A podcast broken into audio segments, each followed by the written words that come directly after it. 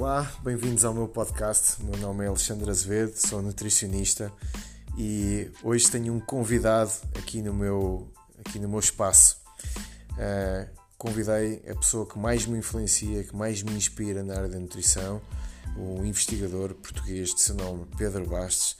Acho que vocês vão adorar. Ele vai falar sobre sono, a importância do sono e como é que nós podemos ter uma qualidade de sono melhor.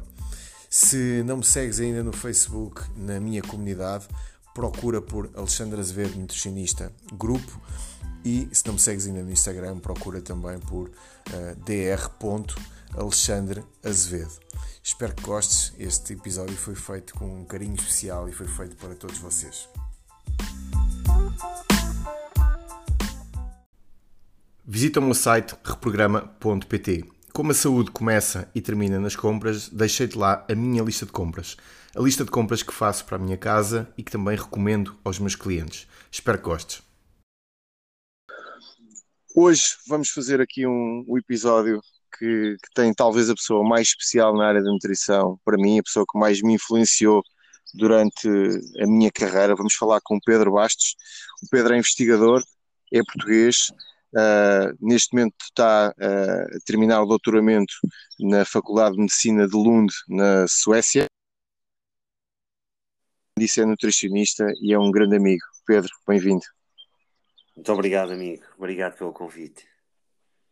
Uh, hoje vamos falar sobre uma, sobre uma questão que eu acho que escapa a muitas pessoas, que muita gente não valoriza e que, além de ser determinante no estilo de vida saudável e equilibrado, tem ainda uma, a vantagem de ser gratuito, não é? Nós conseguimos talvez corrigir este desequilíbrio de forma relativamente simples e de forma totalmente gratuita.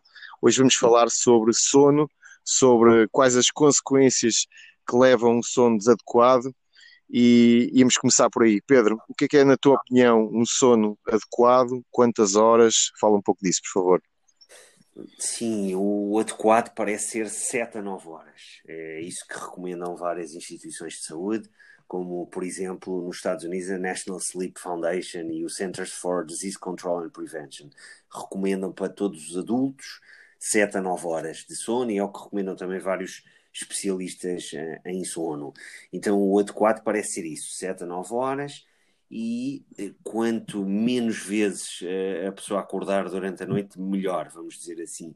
Acordar mais do que duas vezes por noite é considerado inadequado, sendo que aquilo que se considera ótimo é até uma vez por noite, ou seja, acordarmos apenas uma vez por noite. Mais do que isso, se, mais do que duas vezes significa que há algum problema, mas o ótimo parece ser uma vez ou menos.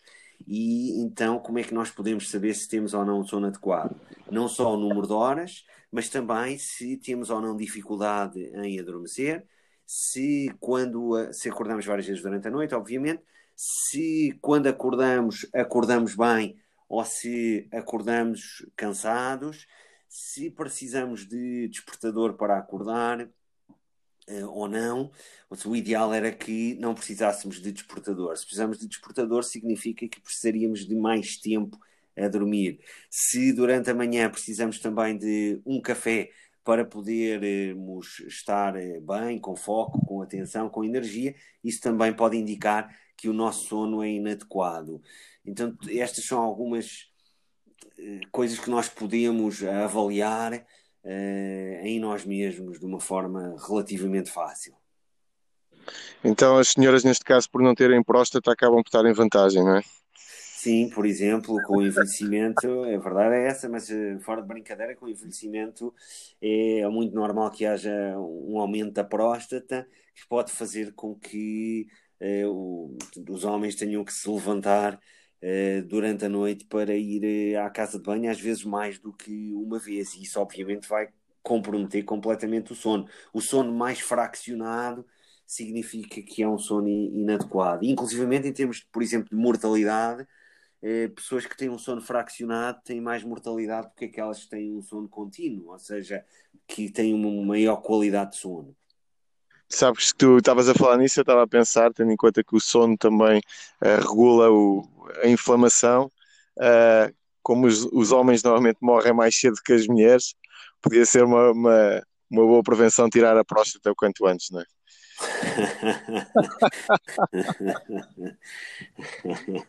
Mas agora que falaste disso do sono, a verdade é que a privação de sono aumenta o nosso açúcar no sangue, aumenta a inflamação, aumenta a pressão arterial, aumenta o risco de doenças como a diabetes e como doenças cardiovasculares. Por exemplo, pessoas que dormem menos de 6 horas por noite têm um risco maior de sofrer um infarto ou um acidente vascular cerebral, por exemplo. Ah, além de muitas outras consequências que, que um sono inadequado tem, por exemplo, aumento do risco de doença de Alzheimer, aumento do risco de depressão, de ansiedade, menor foco, menor capacidade de atenção e de aprendizagem, uma pior memória. E agora, já que estamos nesta, nesta época uh, em que estamos a viver uma, uma pandemia, em que pensamos muito no nosso sistema imunitário, queria-te dar um, uma informação. Por exemplo, pessoas que dormem 5 horas apenas, comparado com aquelas que dormem 8 horas, têm maior probabilidade de ter uma constipação. E as pessoas que tomam vacina, que são vacinadas contra a gripe ou contra a hepatite A, se não tiverem dormido adequadamente antes e depois, a eficácia dessa vacina vai ser menor. Ou seja, se a pessoa não dormir adequadamente, não vai conseguir ter o seu exército, ou seja, o seu sistema imunitário, a funcionar em pleno, vamos dizer assim. Então, isto significa que o sono é fundamental para a nossa saúde física, mental e emocional. Isso é, é absolutamente assustador, porque eu estava a pensar nas, nos milhares de pessoas que já acompanhei em consulta. Eu nunca tive uma pessoa que dissesse que dormisse, sei lá, 9 horas. O normal é as pessoas dizerem, dizerem que dormem, dormem 7 e há outras que se gabam que dormem, dormem 4 como se isso fosse uma coisa espetacular, não é? Como se, se fosse um superpoder. Quando na realidade é um erro grande e, e olha, eh, se eu souber de alguém que dorme apenas 4 horas e que vai conduzir, eu gostaria de ser informado para não andar na estrada nesse dia, porque um condutor que tenha dormido só 4 horas ou menos tem um risco aproximadamente 11 vezes superior de ter um acidente de carro comparado a alguém que dorme seis, uh, que dorme sete horas ou mais. Então, isto significa que se nós não dormirmos adequadamente, nós vamos ter muitas consequências e neste caso as consequências podem não ser só para nós, mas também para os outros, não é? Por exemplo, uma, uma pessoa que está acordada 19 horas tem a mesma capacidade de atenção que alguém que tem 0,08% de álcool no sangue, por exemplo. Eu vou dar um exemplo meu. Uh, eu sempre fui considerado aqui para, para o meu meio mais próximo como alguém que se esquece das coisas com uma facilidade. E, e, eu posso dizer que eu com privação de sono, mas isso desde sempre. Eu nunca consegui fazer diretas, nunca consegui estar em discotecas até às 7 da manhã, ou eu nunca consegui fazer isso. Eu com privação de sono, epá, é, é como se eu estivesse bêbado completamente. É como se eu tivesse sob o efeito do álcool. Eu noto, noto uma, uma total abstração, não consigo conduzir, não consigo concentrar, não consigo fazer praticamente nada. E neste momento existem estudos a demonstrar isso que tu próprio já observaste em ti. É? Então o sono não é um luxo, o sono não é algo que só os preguiçosos é que precisam. Sono é algo que todos nós precisamos. Precisamos tanto de sono como precisamos de água. Então tu nunca vais ouvir alguém dizer que ficou uh, três dias sem beber água e dizer que isso é algo extremamente bom e que faz dela uma pessoa especial. Então também não devíamos ouvir as pessoas dizerem que só dormem quatro horas. Eu acho isso uma idiotice dizer isso, sinceramente. Ora, já que estamos nesse capítulo, diz-me uma coisa: uh, quais é que são, na tua opinião, uh, os fatores que levam a um sono inadequado? São, são vários. Eu penso que o primeiro, o primeiro de todos é nós termos uma vida que muitas vezes não é compatível com um sono adequado. O que é que isso quer dizer? Ficamos a trabalhar até mais tarde, seja em casa, seja no escritório, decidimos fazer exercício a altas horas da noite, em vez de fazer exercício, por exemplo, no período da manhã. Eh, estamos no computador até mais tarde, estamos nas redes sociais, seja, no telemóvel, no tablet, vemos televisão também até tarde, e isto tudo, além da questão de as próprias redes sociais, a própria televisão, aquilo que estamos a ver na internet, dependendo daquilo que é poder de, de alguma forma alterar também uh, os nossos níveis de stress, por exemplo, uh, fazer com que não possamos relaxar adequadamente para poder ter um sono depois adequado, agrava ainda mais isto tudo o facto de, normalmente, todas estas atividades serem atividades que implicam uma exposição à luz intensa, forte, ou mesmo que não seja uma luz forte, ou seja, a luz do candeeiro, por exemplo, seja uma luz azul emitida pelas, pelas telas, ou seja, pelo monitor do computador, pela televisão, pelo o ecrã do telemóvel, pelo ecrã do tablet. E essa luz azul dá o sinal ao nosso cérebro que ainda é de dia e faz com que não nos possamos então preparar para dormir. O que deveria acontecer à noite é que nós deveríamos relaxar e deveríamos reduzir muito a exposição à luz, em especial à luz azul. É por isso que hoje, por exemplo, existem várias aplicações, várias apps no telefone, no tablet, no computador, que fazem com que a luz do, do ecrã fique mais a laranja ou até avermelhada. E isso faz com que possamos estar de algum modo, entre aspas, a enganar o nosso cérebro. Ou seja, ao, limita, ao bloquearmos a luz azul, desta forma, o que vai, ou, ou retirarmos a luz azul, neste caso, o que vai acontecer é que nós vamos dar informação ao nosso cérebro que já, ou seja, não vamos, enganar, vamos enganar o nosso cérebro dizendo, apesar de tu estás a expor à luz, através da tua retina, através dos teus olhos, na realidade, como não estás exposto à luz azul, tu, tu, o, o cérebro interpreta aquilo como de facto sendo noite. Então, à noite, o que deveríamos fazer era reduzir a luz, principalmente as luzes diretas, colocar luzes indiretas, como um candeeiro, por exemplo, não colocar luzes LED, colocar aquelas luzes que usávamos antigamente, que eram mais amarelas, e utilizarmos estas apps que existem no, no telefone, no tablet, existe também no, nos vários computadores, seja da Apple, seja, seja PC, eh, no caso da televisão, podemos utilizar uns óculos, por exemplo. Algumas televisões já têm, mais modernas, já têm também estes filtros, mas a maioria delas, infelizmente, não tem. A minha, por exemplo, não tem, tem 4 anos. Então, no meu caso, utilizo uns óculos, uns óculos que bloqueiam a luz azul.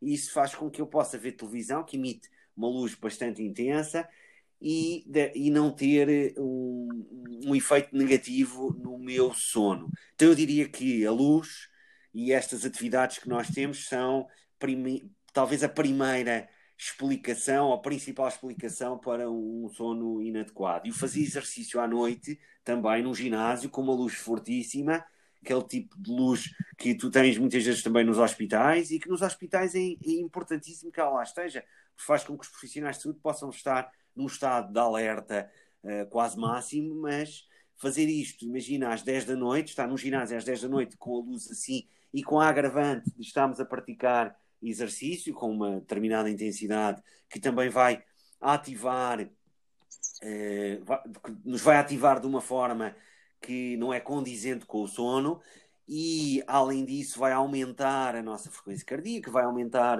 a nossa temperatura, ou seja, a temperatura corporal aumenta e isso tudo vai fazer com que o sono não venha tão depressa. Então, para o sono vir uh, na hora em que deveria vir. Estás a, esquecer, estamos... estás a esquecer da música em altos berros, não é?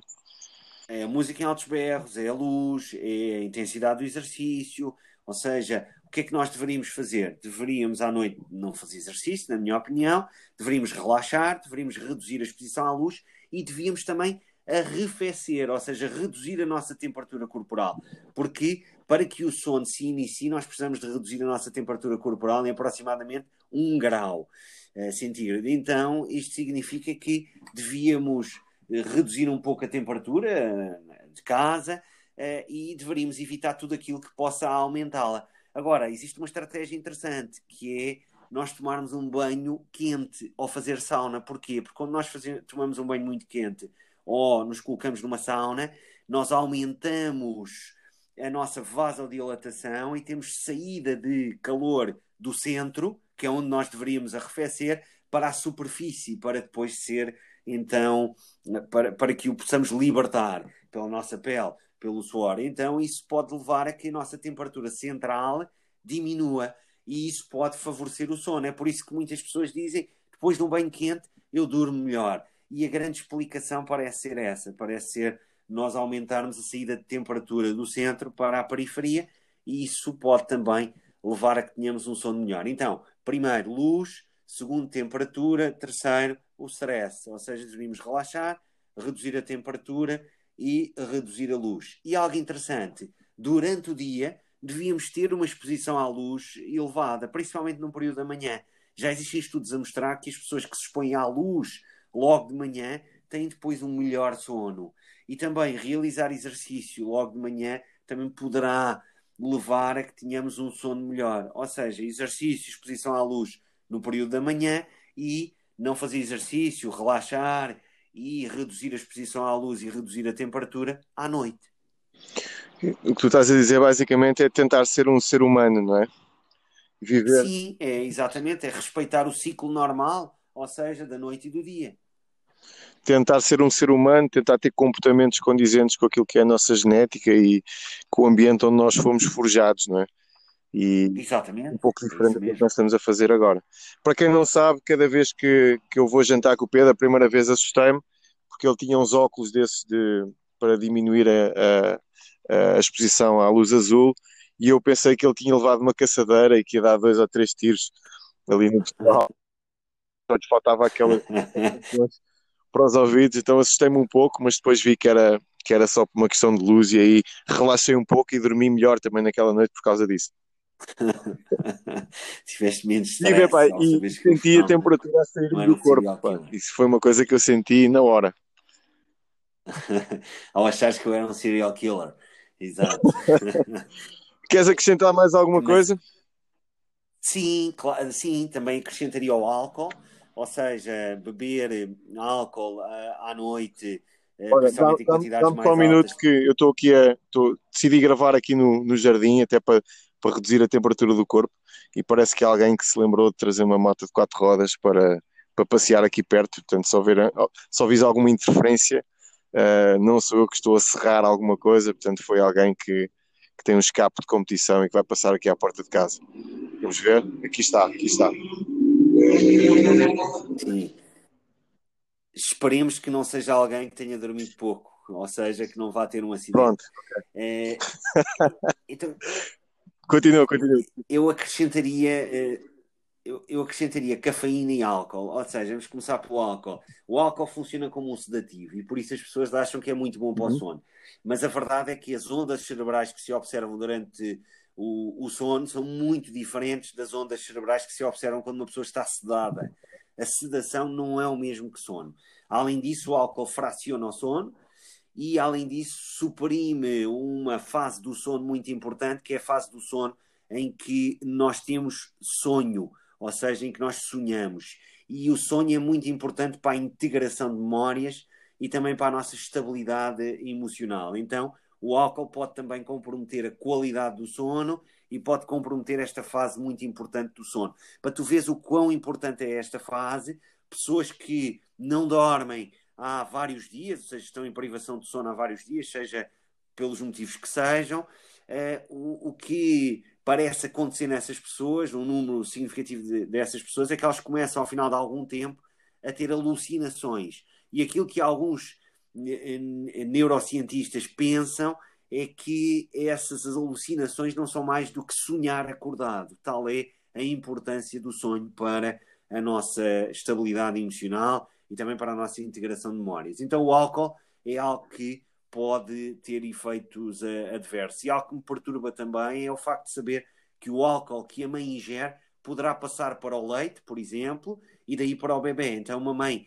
que está a amamentar deveria também uh, evitar a ingestão de álcool por todos os motivos já conhecidos, mas um deles também é porque isso também pode levar a que o bebê tenha alterações do sono e fique mais tempo, inclusivamente, acordado. Depois temos a cafeína, e a cafeína aqui é importante referir que a cafeína, ela de facto é muito interessante para o jet lag, ou seja, se nós formos viajar para um outro local em que temos que acordar a uma hora que é, é, para nós ainda é uma hora em que deveríamos estar a dormir, a cafeína aí poderá ajudar-nos a entrar mais rapidamente no novo horário. Então é interessante para isso. Mas a cafeína exatamente porque é interessante para isso, podem fazer com que o nosso sono venha mais tarde. Então, nós podemos estar a alterar a hora que deveríamos começar a dormir. E dessa forma vamos ter uma alteração do sono significativa. E aqui há um detalhe: é que, apesar de nós não sermos todos iguais, algumas pessoas excretam mais rapidamente a cafeína do que outras, mas a verdade é que, em média, uma pessoa que toma um café às seis da tarde, por exemplo, à meia-noite ainda vai ter metade da cafeína no seu corpo. Então, isso significa que vai também ter um, um comprometimento do sono de se beber café à tarde. Então, para aquelas pessoas que dizem, mas a cafeína a mim não me afeta, ela pode não afetar o início do sono, mas pode afetar depois a qualidade do sono. Então, o que eu recomendaria era depois do almoço não beber café. Para essas pessoas que dizem que não têm problemas com a cafeína, para as pessoas que têm problemas com a cafeína, que dizem quando eu bebo café fico com mais ansiedade e até noto que o sono não é o melhor, o que eu diria é se quer continuar a beber eh, café, e o café tem vários benefícios, então o ideal é que tome café 12 a 14 horas antes de dormir. Então, que tome café logo ao pequeno almoço, logo de manhã, ao acordar, por exemplo. Aliás, exposição à luz logo de manhã, exercício e tomar café são três fatores que vão fazer com que nós possamos, entre aspas, iniciar o nosso ciclo, ou seja, regular o nosso ciclo, porque são informações que nós estamos a dar ao nosso corpo de que o dia começou, vamos dizer assim. Então, cafeína, luz, exercício e a própria comida, também uma refeição, estão a dar a informação, a, a dar-nos a informação de que o dia, por assim dizer, eh, começou. E à noite, por este, utilizando então este argumento, à noite devíamos fazer o inverso. Ter menor exposição à luz, não comer, talvez, não uh, tomar café, não fazer exercício, ou seja, relaxar, tal como eu disse logo no início quando falámos. E depois também existem algumas deficiências de alguns nutrientes que podem fazer também com que o sono uh, seja inadequado, deficiência de magnésio, por exemplo, de vitamina B12, B6, de folato, uh, de vitamina B5, mas aí então o ideal era que a nossa dieta fosse adequada. Aí não, não podemos pensar nestes nutrientes como algo que vai fazer com que possamos dormir melhor. Não é isso que acontece. O que acontece é que se tivermos deficiência, nós vamos ter um sono comprometido. A partir do momento em que conseguimos corrigir essa deficiência, o que não se corrige de um dia para o outro, nós então poderemos começar a melhorar o nosso sono, caso a causa da nossa pior qualidade de sono, por exemplo, seja essas deficiências. Então, os nutrientes, eles não são um milagre, ou seja, não são um tratamento para a insónia, só são se forem a causa da insónia ou de uma má qualidade do sono.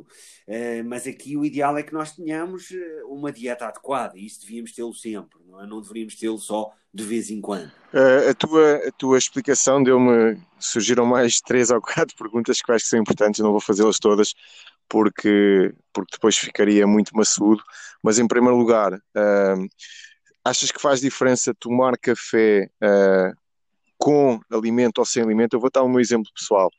Uh, eu consigo dormir perfeitamente, não quer dizer que o meu sono tenha a tal qualidade, mas consigo dormir perfeitamente se eu tomar um café às 6 da tarde e comer alguma coisa, mas quando eu tomo um café sem comida no estômago, por exemplo, às 4 da tarde, às vezes são 3 da manhã e ando às voltas na cama e não percebo porquê, e depois lembro-me que bebi café. E depois comecei a fazer essa associação entre comer ou não comer que fazia alguma diferença. A outra pergunta é em relação ao descafeinado. Ok, então primeiro, em relação à primeira pergunta, nunca tinha pensado nisso e nunca li sobre isso. Aquilo que me ocorre, mas estou apenas a especular, mas o que me ocorre é que talvez a tua refeição de algum modo afete a excreção da cafeína, por exemplo, ou a absorção ou a excreção da cafeína, fazendo com que tu tenhas menos cafeína. Então, eh, no teu corpo. É isso que me ocorre. Apesar de poder não ser, mas é isso que, que, que, me ocorre como uma possível explicação. Quanto ao descafeinado, não podemos esquecer que descafeinado não significa zero cafeína. Continua a ter alguma cafeína. Tem muito menos, mas continua a ter alguma. E já que falaste no descafeinado, posso falar também no chocolate, por exemplo, posso, ou seja, no cacau, posso falar eh, no mate, no Brasil usa-se muito, principalmente no sul do Brasil, posso falar no Guaraná, Chá, um, o próprio chá. E, no chá. Sim, claro. E no chá, chá claro. preto e no chá verde, exatamente. Apesar de ter menos. O chá verde tem muito menos cafeína do que o café, mas tem alguma. E além disso, uh, existem alguns fitoquímicos no chá verde que se pensa que poderão também de, algum de alguma forma influenciar a tua capacidade de relaxar, vamos dizer assim, uh, fazendo com que tu não consigas, uh, com, com, que tu não, não consigas decompor, vamos dizer assim, algumas substâncias que nós produzimos que nos colocam num estado de alerta. Okay.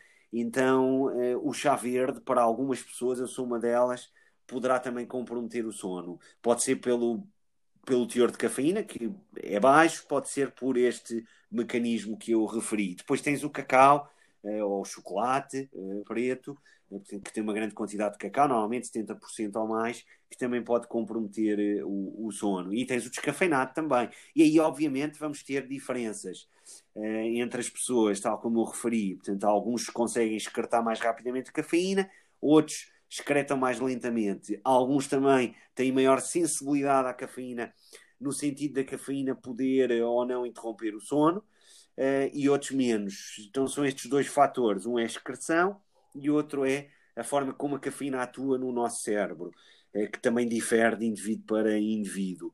Eh, eu sou uma das pessoas que, quando ingere café, fica num grande estado de alerta, melhoro muito a minha concentração, minha capacidade de estudo, de trabalho, mas fico mais agressivo e eh, se tomar à tarde, o meu sono vai ser muito pior e vem muito mais tarde.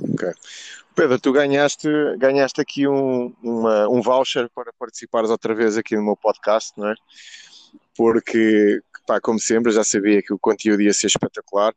Uh, o próximo tema que eu te vou convidar será a surpresa, okay? para, para que o pessoal fique aqui um bocadinho na, na expectativa.